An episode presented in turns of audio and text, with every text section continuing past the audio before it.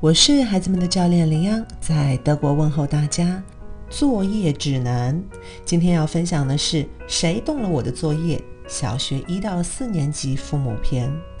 家庭作业究竟是谁的作业呢？我也听说过家长的抱怨，哎，觉得现在的教育呢，把责任都打包给了家长，因为孩子的能力很多时候还达不到这些作业的要求。同时，也有很多声音跟我们强调说，父母一定要把责任还给孩子，但是实际操作起来恐怕没那么容易上手。这里我要提醒父母的是，凡事都得一分为二的看。所以接下来呢，我会根据孩子不同阶段性的特点，然后呢，尽量的帮大家分解作业背后的那些事情。那今天首先分享的是小学一到四年级的这个阶段。作为教练呢，我要给父母的第一个提示就是，尽可能少的帮助你的孩子。先来说个大家都很熟悉的理由啊，有研究表明呢，父母过多的帮助和控制会使孩子的绩效变差。这点呢，经过这几年的普及，其实很多家长也都明白的，就是放不下自己心里的那一关，怕自己一松懈，孩子的成绩就跟翻筋斗云一样了。这里呢，不是说家长不管哦，是让家长不要过度的管。第二点呢，是父母在剥夺孩子。找到自我成就感的机会。当父母不遗余力地拿走孩子的责任，不断地干预他们的学习的时候呢，对孩子来说其实没有任何的好处。孩子没有任何机会为自己所取得的成就感到自豪，因为那是父母逼我做的呀，而不是我自愿学的。所以有很多家长会疑惑：为什么我的孩子对于考试分数那么无所谓啊？你问他考了多少分，他第一不记得分数。第二，考好了他也并不感到高兴。第三，哎，只有在考砸的时候才小心翼翼，生怕触到家长的雷。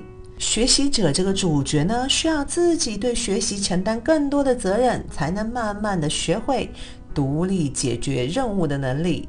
第三点就是父母的过度支持也会削弱孩子在学校的投入程度哦。一个孩子去上学。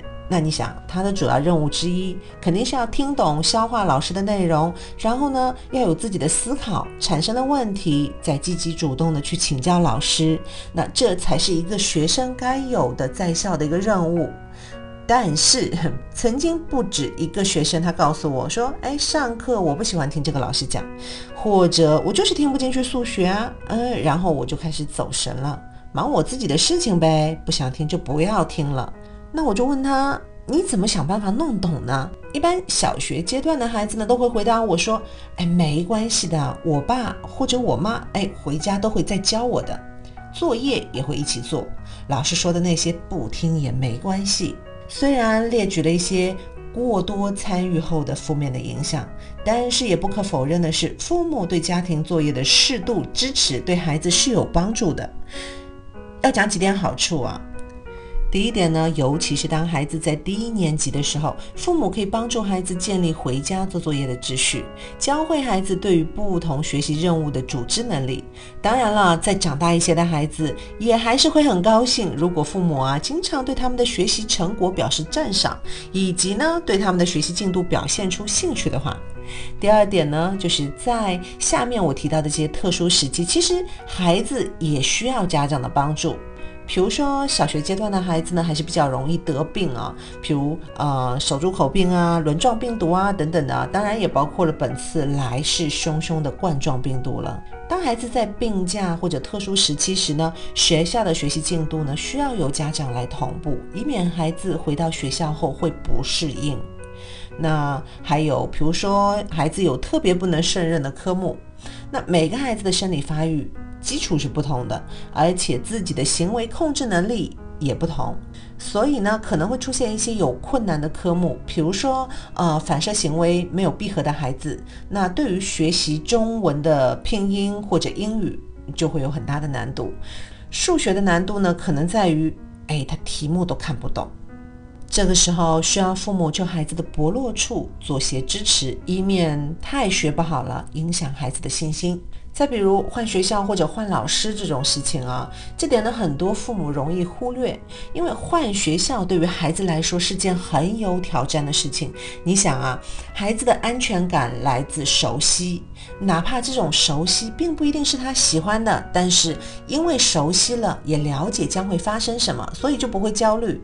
但是呢，到了新的环境，什么都不了解。甚至还没有新的朋友，这个时候啊，就可能会阻碍孩子好好学习了。再譬如，有些学校里换老师还是比较频繁的，嗯，多的可能一个学期就换几个，那孩子的表现就很容易受到老师的影响。很多家长会来问我，为什么我的孩子以前很喜欢数学的？但是现在越来越差了。我一般第一个就会先排除环境里变动的因素啊。大部分家长会回答说啊，原来的老师呢休产假去了，的确是换了个新老师。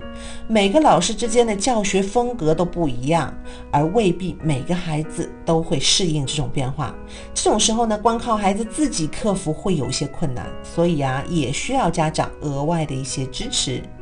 今日互动呢，是要邀请家长先来自我评估下，你觉得自己对孩子的作业过度负责了吗？如果喜欢我的分享，欢迎点赞转发，谢谢你的宝贵时间。